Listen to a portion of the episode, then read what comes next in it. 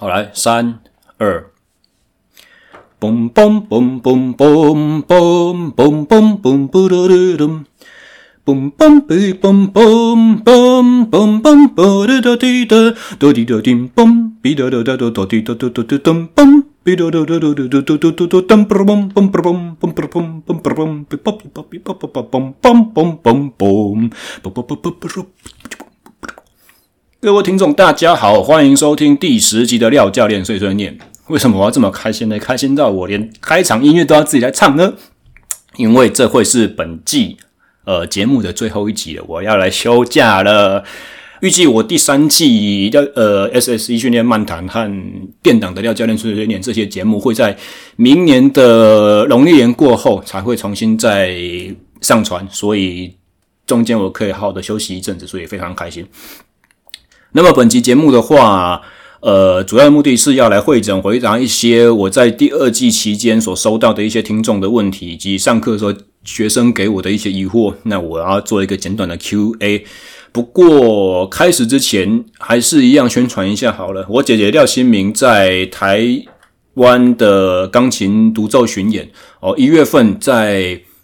一月六号高雄卫武营，还有一月十一号台北的国家音乐厅。依然都还有席次哦，售票还在进行当中。各位喜欢古典音乐的朋友们，我们先听一小段。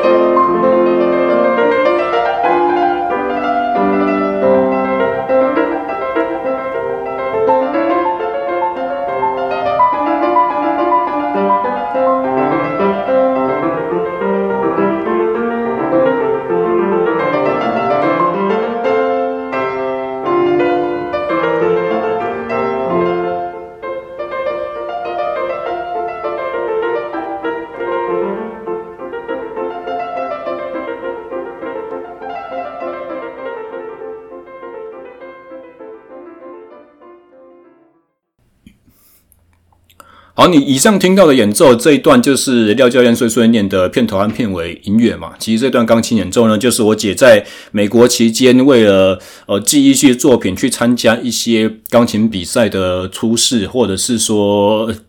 呃工作的面试，她的录音片段。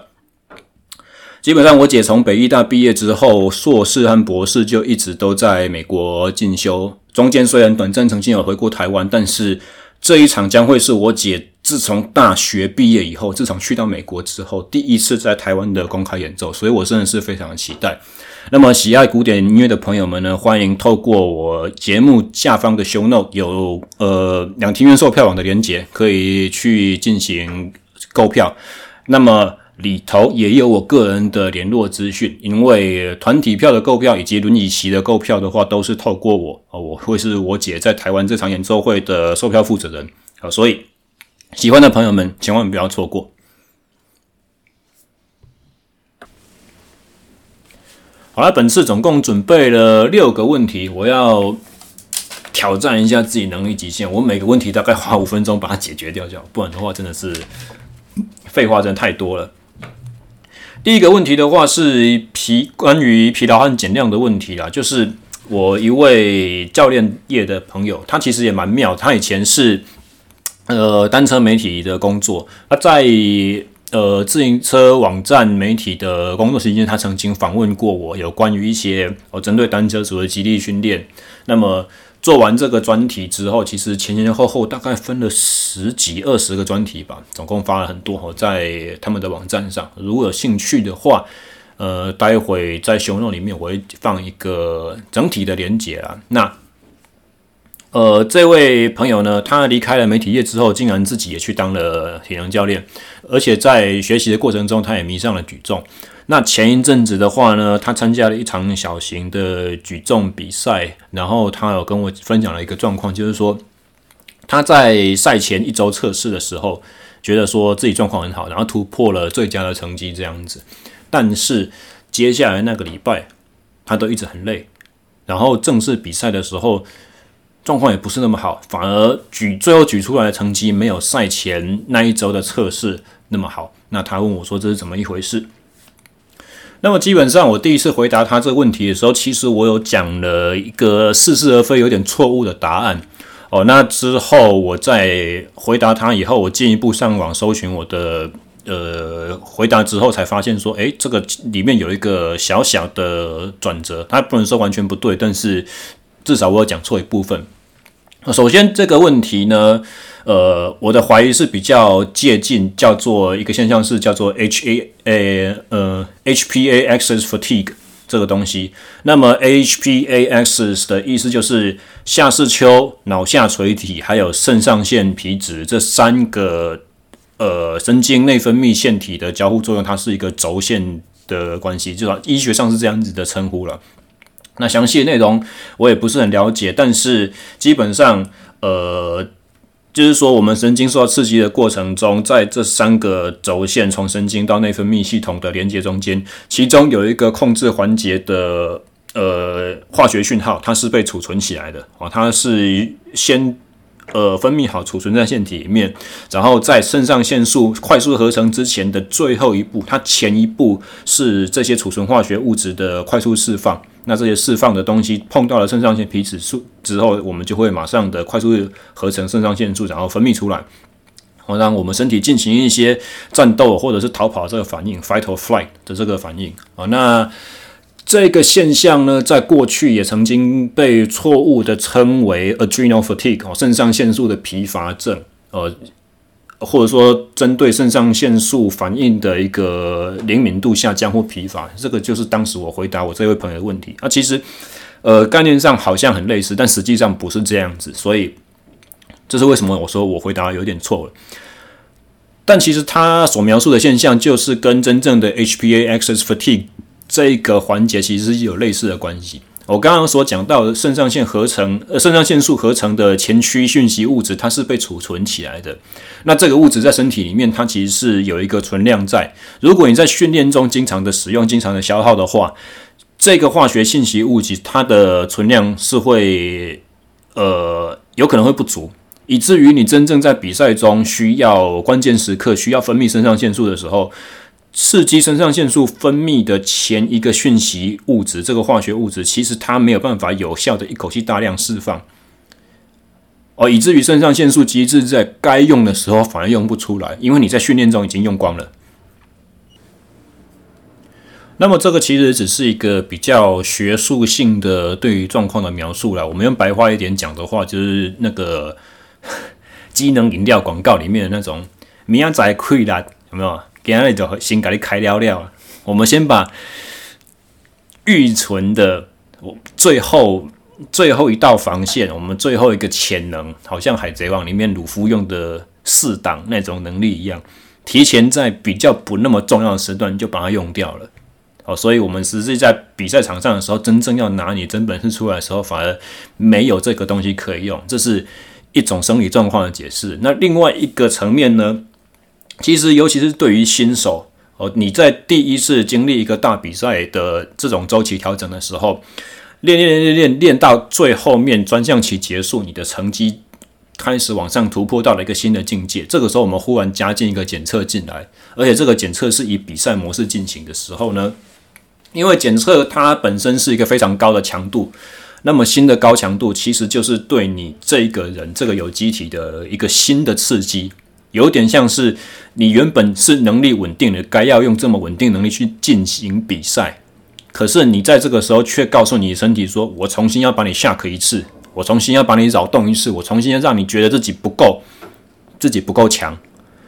所以。也就是说，你的赛前检测其实是给自己身体重新产生了一个超负荷的讯号，身体以为说，哦，我现在要重新进入下一个变强的过程，以至于它就开始进行一些破坏，开始一些疲劳累积，开始一些进行一些重组，准备冲出下一个高峰。只是不巧的，它要冲出下一个高峰的时间点，不是在你比赛那个时候啊，因为有可能这个超补偿的出现的这种节律呢，需要两三个礼拜。结果你礼拜诶、欸、一个礼拜之前去做检测，刚好造成你在比赛当周的时候专项能力不稳定啊，这是一个非常有可能的情况。所以要怎么去避免呢？其实，呃，很难讲。当然，我们不能去批评专项教练的经验，说你不要在赛前一周做检测嘛，对不对？因为他的举重教练也不是我。但是我们可以这样子去猜测，就是说，呃，你在赛前检测的时候不要出百分之百的全力。第一个当然是因为为了要避免受伤嘛，对不对？那第二个，我们就是要稍微保留自己一点，避免身体重新进入一次新的适应周期这个状况，以致导致你比赛当下的不稳定。你想想看，赛前检测的目的是什么？其实赛前检测的目的就是要给我们举重比赛当天做开把重量和比赛策略的依据，这样子而已。它是过程上一个好的台阶，但是检测当下那个成绩不会直接反映你比赛比的好或不好。所以如果是这样子的话，你干嘛特别去在意说我检测可以抓多少停多少呢？你多个五公斤的突破。不要说五公斤，多二点五公斤，多一公斤的突破，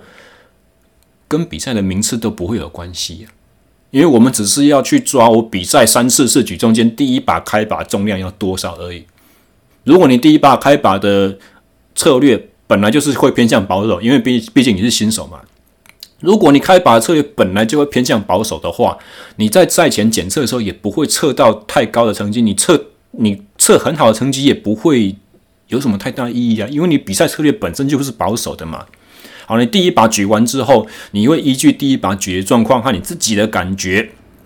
去决定第二把和第三把要怎么下重量。这个时候我们不会考虑到说对手怎么样，对不对？因为你是新手，你还不进入到竞争力的那个层次，你不会拿前三名。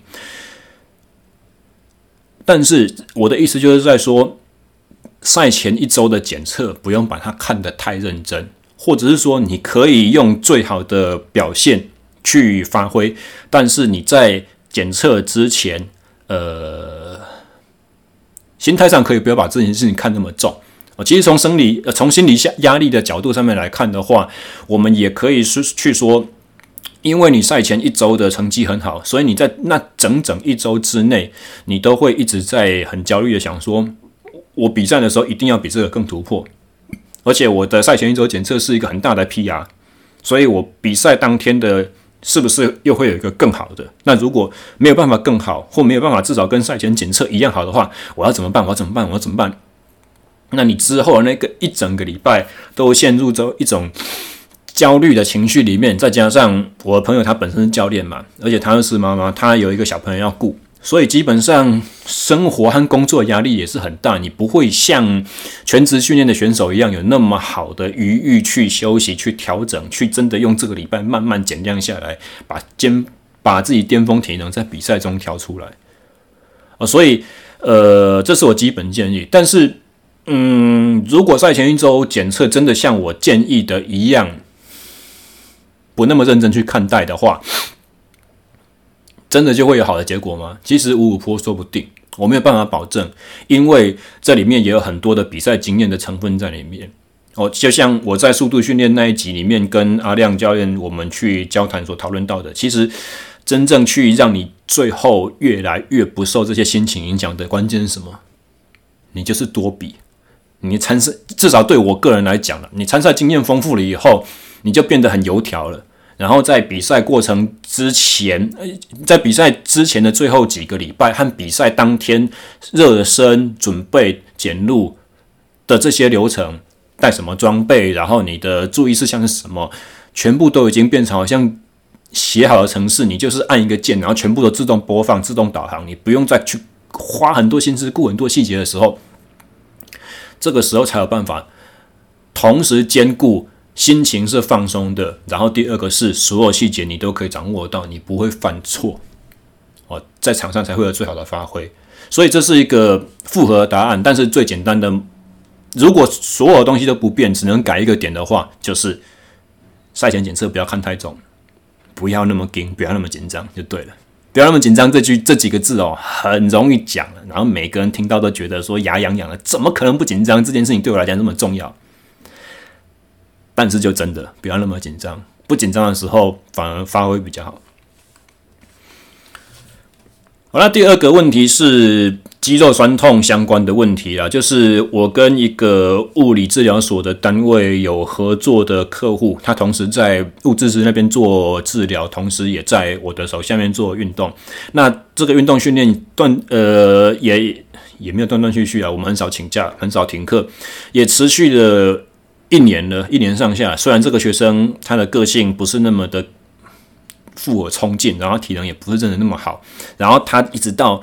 最近才跟我坦诚说，哎，教练，其实我一个礼拜压力最大就是跟你上课这一个小时。那因为也练了一段时间了，他刚开始需要矫正的问题，需要避免疼痛，有手麻症状，有什么？慢慢原本刚开始我至少每一堂课都要花半个小时去处理这些，然后才能进入正式训练。现在几乎都是只要热身完之后就可以直接开练了，我们主课表就下了，也不用管那一些之前有的唧唧歪歪的问题。我自己的节目应该不用消音了哦，但是前几周就是发生了一个状况，就是他做治疗的时候，因为其实不不会有人这么多的问题要治疗，伤痛治这么久了，只是说他现在去物质所那边的时候，物质只是重新教导他一些核心训练的一些小的细节，然后重新去帮他调整一些呃训练中所产生身体状况这样子。但是就是总之就是他在治疗的时候呢，他跟治疗师说我。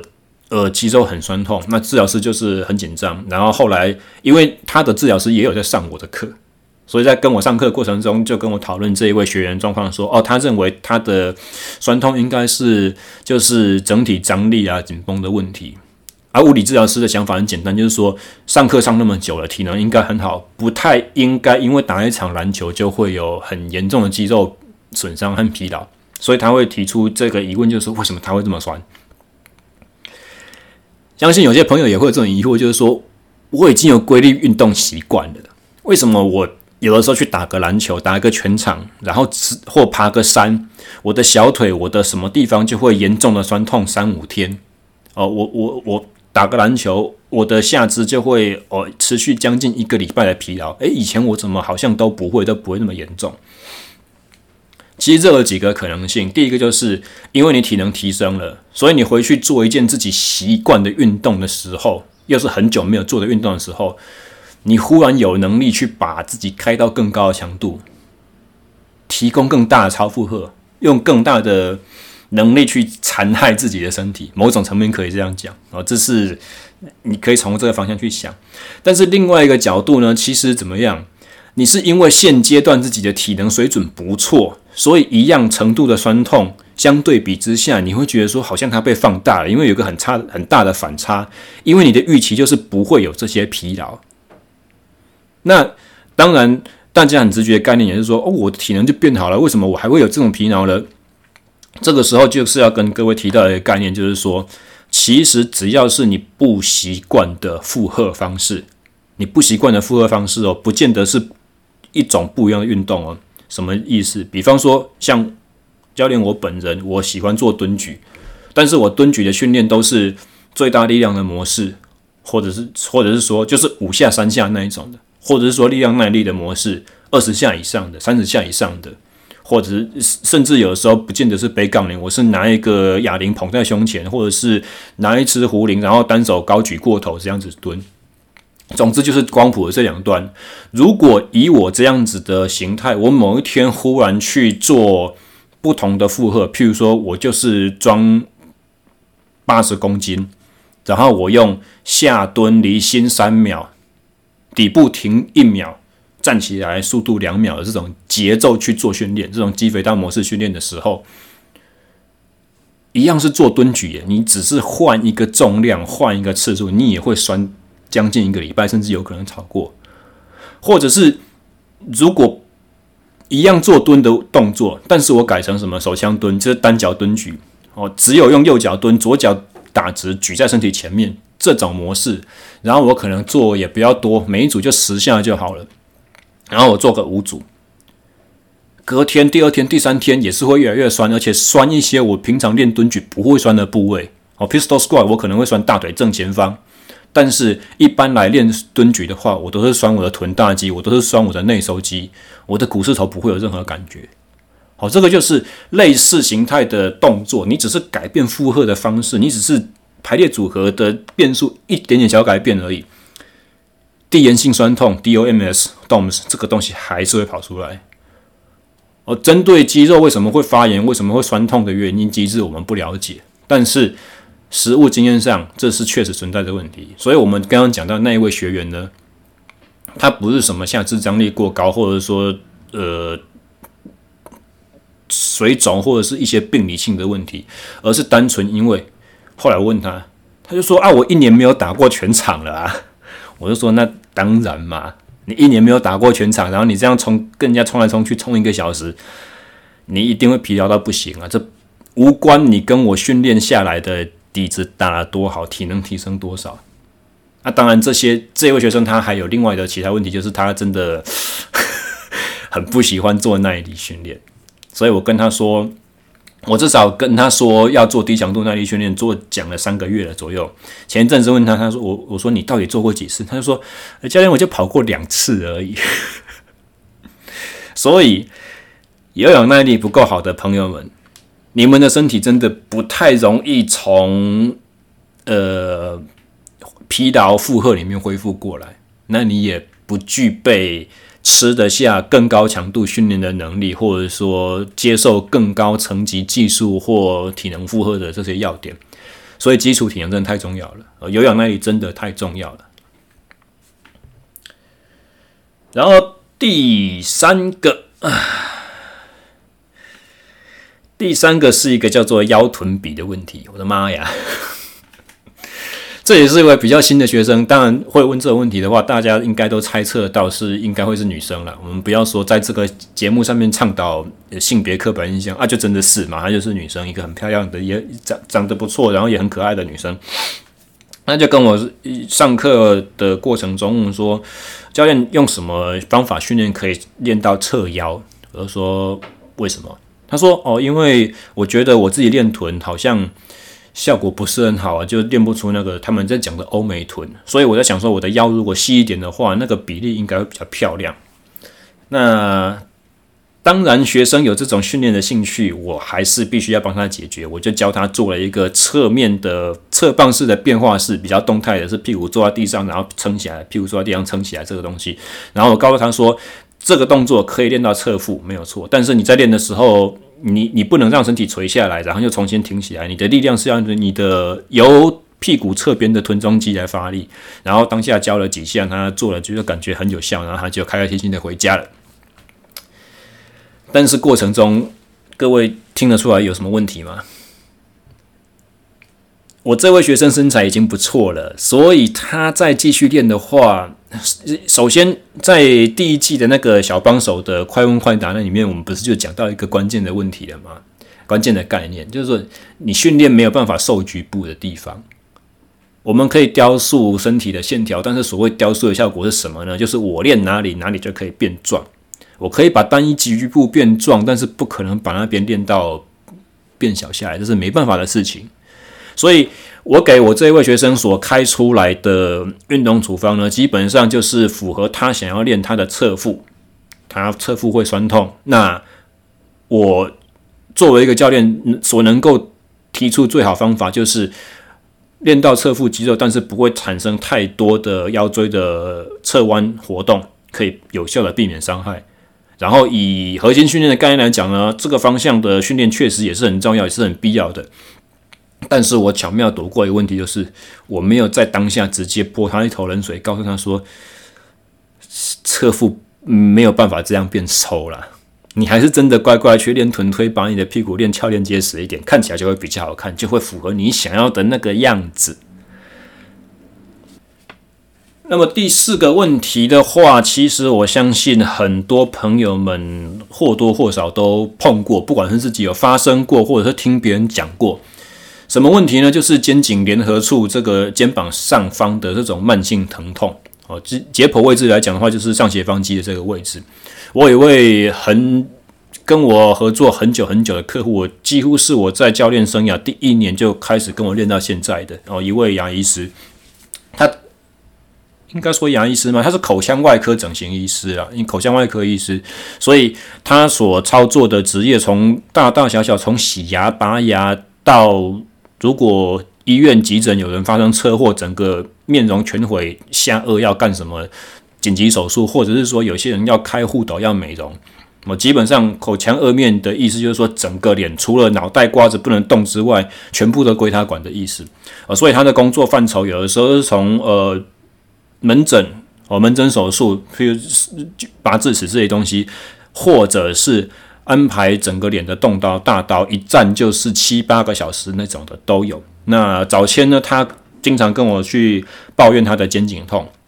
那肩颈痛一般来讲，我们在教练的思考就很简单，就是说，哦，我们就是放松紧绷的部位，然后我们强化呃下方的背上上背肌肉群比较偏下的部位，我们做一些垂直往下的推的动作，然后我们要放松前胸的，不管是胸大肌、胸小肌、三头或者是。呃，嗯，那个前三角啦，不是三头，前三角或者是二头肌之类等等的这种策略，有效吗？说实在的，几乎每次训练每次有效，但是问题都会重新再回来。那这一位医生他的。兴趣又是跑步，所以我上半身的训练不会让他做太多，所以等于就是说几乎一直都没有根治，就是每次训练每次有效，每次帮他按摩放松每次有效，但是时不时就像不定时炸弹之后一样又会复发，只是说复发的程度就是有变小的趋势而已。但身为教练，我不够满意这样子的进度。那大概就是在一年多前吧，有一次我就让他做了一个我比较有点异想天开的训练，就是，呃，我把杠铃架了大概那是架了六七十公斤有，我放在大概大腿一半高的高度，我让他先用那个 Midthigh Pull 的呃硬举动作把它举起来握在手中，然后我说好，全力耸肩。哦，基本上耸肩这个动作的话，就是以就是举重动作最后一个耸肩上准备高拉之前最后一个动作的指导原则去教他嘛。那为什么我会这样想呢？是因为我查了一些研究论文，发现说，呃，肩颈区域的肌肉训练用最大力量模式，其实可以非常有效的去改善这些慢性疼痛。那说起来真的很奇怪，我才今天跟他上课的时候问他的。我在准备这一集 podcast 的时候，我就想到这个主题，但是为了求谨慎，我今天跟他上课刚好约课，我重新问他一次，说你这个痛是什么时候好起来的？他说就是那一次我们做耸肩那一次，而且我们只有上那一堂课做那一次而已，之后从来都没有这样练过。他说就是很奇怪，做完这个最大的力量之后，好像我的肩膀上方就忽然知道要怎么放松了。然后我要做沉肩动作的时候，我也所谓沉肩就是肩膀向下放嘛，就肩胛骨下这个解剖动作叫什么？忽然忘记了，下沉的这个动作哦。你们如果可以想象的话，古呃武术里面，中国武术里面讲说沉肩的这个动作，那其实这个很符合训练概念上面的一个现象，叫做自主意志哦，肌肉的自主意志，也就是说，你肌肉张力如果一就是平时没在主动收缩的时候，它张力如果是高的话，你做一个最大力量的收缩、最大程度的收缩，做完之后，它的 residual 的就应该是说那个叫 tonic tonic contraction，这叫什么？反正就是你以为它没在出力，其实它还是有一点点绷住这种程度的收缩呢，会显著下降。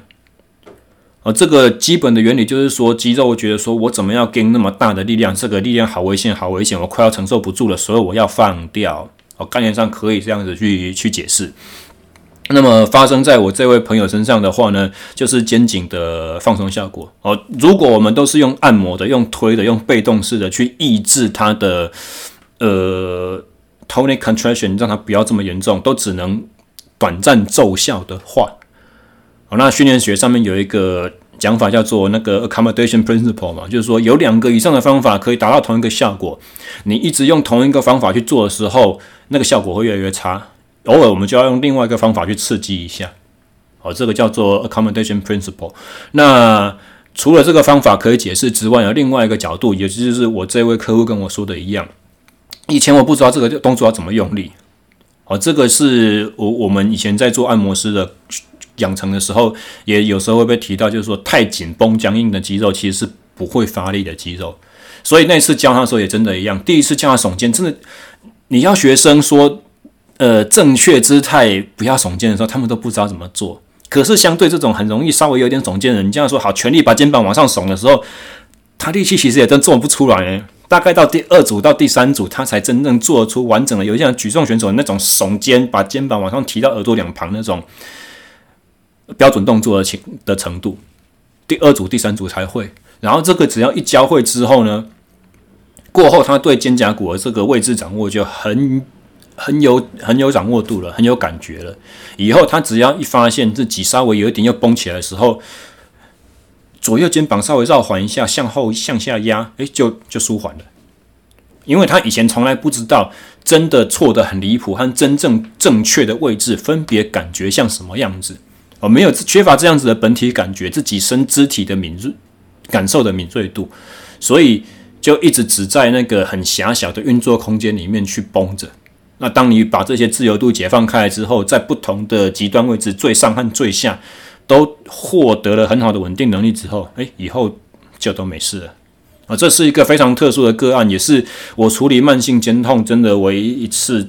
我觉得需要用到这种方法去解决的例子。但是提供大家做一个参考，真的是非常的特殊，也非常的有趣。如果能够累积更多一些其他的成功案例，那就太好了。虽然，当然啦，这个。方法不是我发明的嘛？你看我刚刚说讲说我是查研究论文去去找到的，而以前就已经有人在做了。但是如果我不知道的话，我如果以我当五六年的教练，我都还不知道这个问题，我都还去找，我要把它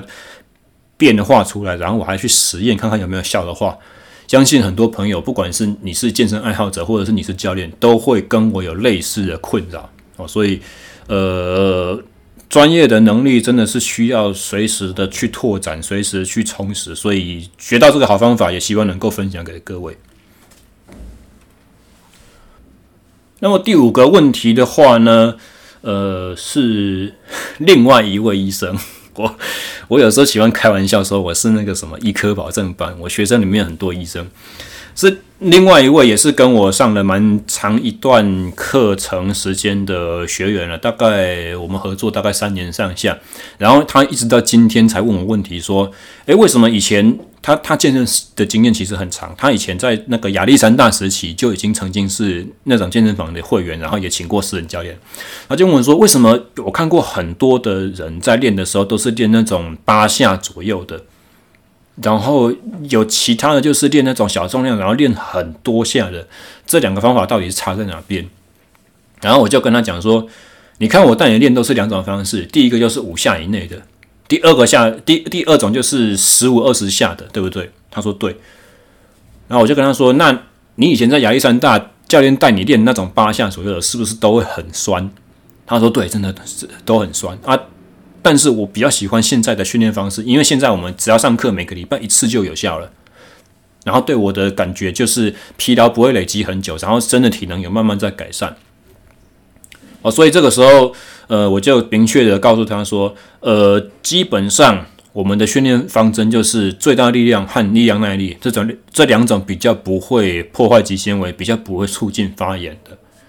这种训练模式。哦，其实。讲白一点，就是我们在训练漫谈以前所提过老观念了，但是用比较白话、比较浅显的方式解说，就是这两种方法呢，不会造成很大的破坏。八下左右的属于肌肥大的，它的唯一的目标就是要破坏你，因为生于忧患，死于安乐嘛。肌肉觉得自己被破坏了，它才要发炎重新长大。那带来的好处就是你的体重会增加，你肌肉横断面会变粗。那坏处就是你会很僵硬、很紧绷，你会很酸，连续两三天这种情况会出现。那么除了这个以外，因为他问我是八下和很多很多很多下嘛，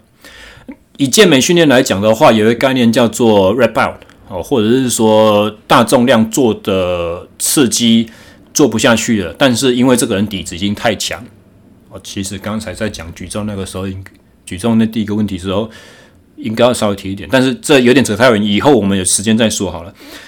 因为这些常年健身的健美先生们，他们的底子已经太强了。光做大重量，理论上是很好的刺激，但实际上，呃，实务经验上对他们来讲，所带来的破坏和发炎不够那么严重。所以，他们做完大重量的力竭之后，他们就会用比较轻的重量，然后去做很高很高的次数。这个用意是在于完全耗竭肌肉里面的肝糖，然后刺激到一些呃蛋白质分解的这种能量路径。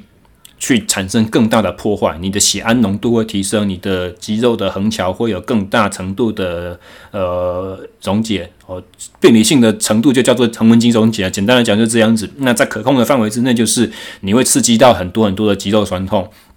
那么概念上呢，健美圈子会觉得说，呃，大重量是用来增重的，然后小重量是用来雕塑线条的。其实，嗯。不一定正确或不正确，但是如果回归到生理机制上面来讲的话，就是我刚刚所描述的这样子。然后第一个，因为它需要更大的刺激的总量，呃也就是，我们我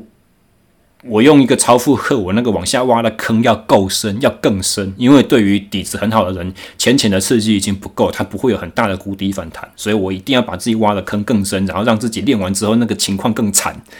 简单来讲是这样子，那你才会有训练的效果会呈现。所以，所以这个是为什么你在健身房里面看见那些练健美很有成果的人会这样子操作，分两种方式。那如果有人就是只做一种或只做另外一种的话呢，有两个可能性。第一个就是他有很明确的目的，然后第二个就是他不知道自己在干嘛。他只看了谁做什么，就只跟着这样做。他只听说谁做这个东西效果很好，他就跟着这样做。但对于肌肉的肌力训练，没有一个比较全盘的了解。那相信其实绝大多数呢，你如果看到不是教练在教的话，有把握大概百分之四五十是属于后者，就是不知道自己在干嘛。不过没关系，只要能够提升到运动风气的话，都是一个好的现象。再怎么讲都好过那种不动的人。哎，不错哎，还没到四十分钟哎，所以我这集真的可以哦。那最后一个问题的话，就是呃，跟耐力相关的问题啦，就是我他前也是前一阵子，就是一个新接触到的学生，我们在谈课的过程中，嗯。对，我们在谈课的过程中，哦，这位学员是他是听到训练漫谈才透过我的 podcast 来才跟我接触的啦。那他有问到一个关键问题，就是说教练那个速耐力或者是那个什么耐乳酸能力是什么样一件事情？你你好像有承诺你要讲过，可是你到目前你都还没有，你都还没有剖析过这样子。那我都已经忘记过我在节目里面讲我要说这件事情，但是我确实是没有讲。哦，因为耐力训练这种东西，虽然我是耐力运动的背景出身的，我骑脚踏车的，但是耐力这个主题，我在 SSE 训练漫谈里面确实是还没有把它完整的拿出来，从头到尾说过一次，包含呃基本训练的概念有说过了，强度的区间也有提到过了，但是关于周期怎么规划，然后不同项目的耐力要怎么练，还没有讲到，真的很特。很细很完整，然后还有一个就是这个耐乳酸训练的东西，速耐力训练的东西，我还真的从头到尾都一直在回避它。呃，为什么呢？因为很复杂。我简单提供各位一个最简短、最简短的答案，就是说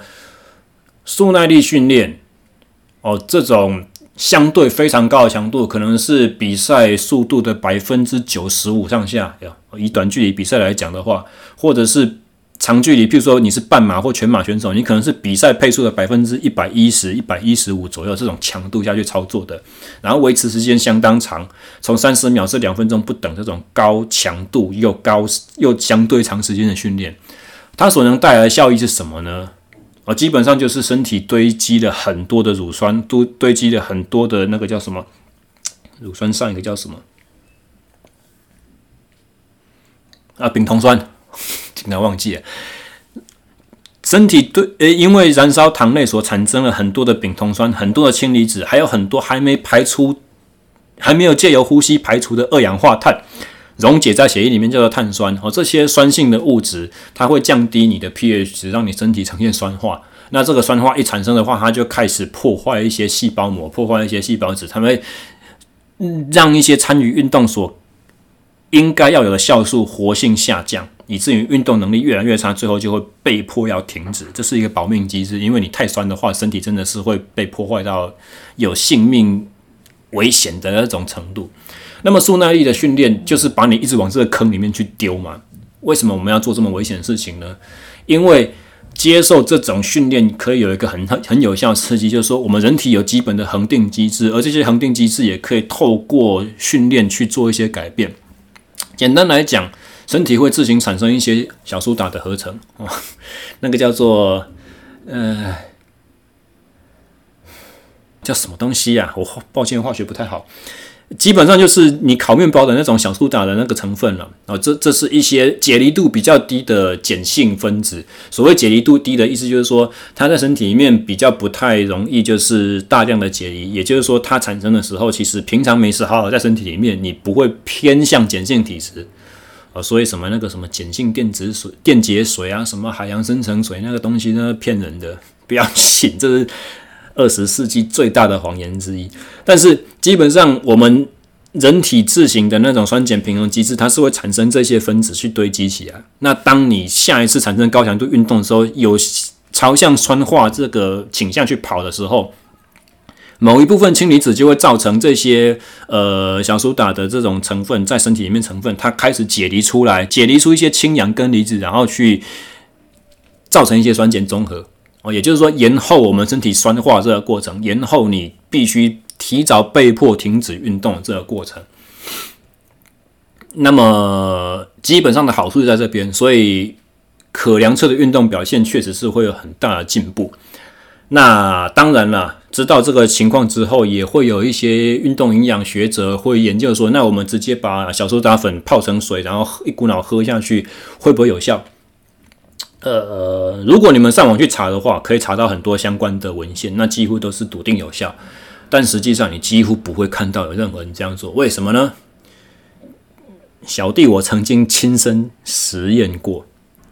那个感觉真的很差。因为氢氧，呃，那个叫什么碳酸氢钠，不是氢氧化钠，氢氧化钠会死人。碳酸氢钠，小苏打的成分，你溶解在水里面。你要吃到可以，就是那些研究所产呃建议可以产生效果那个剂量有没有？在喝的时候，你会觉得那个是比海水还要咸三倍的咸水。我一直到一辈子到三十几岁才知道说，原来盐巴的咸味是那个钠离子所产生的。因为我喝那一杯氢氧化钠的时候，觉得哇靠，有够咸，然后喝下去只大概两三分钟，觉得嘴巴里面有一股味道，很恶心。那喝氢氧化钠，呃，碳酸氢钠，那喝碳酸氢钠溶液的这个，嗯，这个做法呢，在一些过往的实验受试者上面身上也产生过一些问题啊，比如说肚子不舒服、胃抽筋，或者是说想要呕吐的感觉，或者是很严重的拉肚子。还好这些事情没有在我身上发生过，但是我那次光那个味道就会让我说我不想要尝试第二次。那喝下去之后呢？我那一趟测试的成绩有没有比较强？我自己的感觉是好像有，又好像没有。那种 缺乏把握的感觉，就是有一点，你会怀疑那是不是安慰剂效应。然后就算真的有的话，我也不觉得真的有飞天钻地的差别。那如果两者要去做取舍的话，我还宁愿把自己训练练得扎实一点，我不要去使用这种。让我觉得嘴巴很难受的这种，平常正规训练不会做，然后你比赛中间才比赛之前才拿出来的一种小手段，其实对于比较有经验的选手来讲，这是另外一个干扰，另外一个不稳定因子，有一点像我们回到第一个问题来讲的一样。那为什么我比赛的时候状况不稳定？因为你投入了太多你以前没有放放放过的变音进来了。那这些东西既然你有可能无法控制的话，我们就让事情单纯一点。我宁可用正确的方法去练，把自己的体能练起来。那么，关于这个话题，其实还有另外一个很争议的点，就是说，助耐力训练到底要怎么放，什么时期放进来，那什么形态的运动才需要？好，我我保证，第三季我一定找一集来做，要不是第二集，要不是第三集。啊，那至于第一集要讲什么，在这边先卖一个关子，反正。访问对象我们已经差不多敲定了，就等我，呃，农历年后我们再见。哦，以上就是本季最后一集的廖教练碎碎念，刚好是凑到第十集啊，凑一个整数。呃，我又不知道怎么做结尾，反正就这样，我们明年再见啦，大家拜拜。